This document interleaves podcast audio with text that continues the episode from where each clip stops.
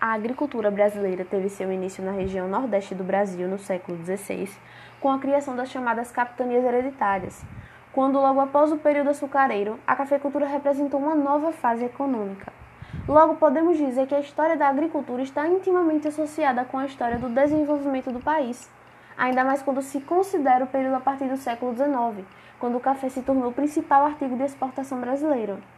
Analogamente, o início da industrialização no Brasil também ocorreu graças à produção cafeeira e aos capitais derivados dela. Entre o final do século XIX e o início do século XX, o café exerceu grande importância na economia do país, até porque era praticamente o único produto brasileiro de exportação.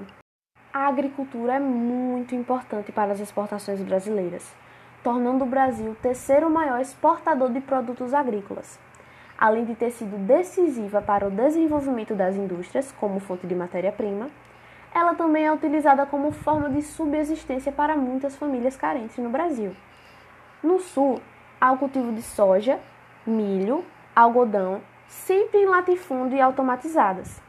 No sudeste também predomina a tecnologia. Os principais cultivos são café e a floricultura. No nordeste, há a presença da agricultura familiar, principalmente nas zonas mais áridas. O centro-oeste é marcado pela soja e o norte pelo agronegócio. O setor industrial é responsável por 25% do PIB do Brasil e também é responsável por disponibilizar inúmeros empregos, investimentos em políticas públicas, exportação e importação. As regiões industrializadas do Brasil também são as mais desenvolvidas em diversos aspectos como, por exemplo, investimentos em setores de comunicação, saneamento básico e energia de forma mais sustentável. Mesmo que a mecanização da agricultura e da indústria tenha gerado maior produtividade, agilidade e baixo custo, ela também trouxe prejuízos como a menor utilização da mão de obra, gerando desemprego estrutural, que seria quando o emprego deixa de existir, abrindo espaço para o avanço de problemas sociais como a fome, a exploração do trabalho, a necessidade de uma carga horária maior e mais pesada e o êxodo rural. Além dessa problemática, há ainda o uso de agrotóxicos, que, mesmo evitando o ataque de pragas e doenças, tirando o maior proveito da plantação, causam desequilíbrio ambiental e riscos à saúde. Falar sobre esse tema é gerar conhecimento sobre a realidade do nosso país, tanto sobre os avanços quanto sobre os problemas, sendo a fome o que mais gera mobilização. Falar sobre a fome é importante para que as pessoas que não sentiram na pele o que é sentir fome se conscientizem.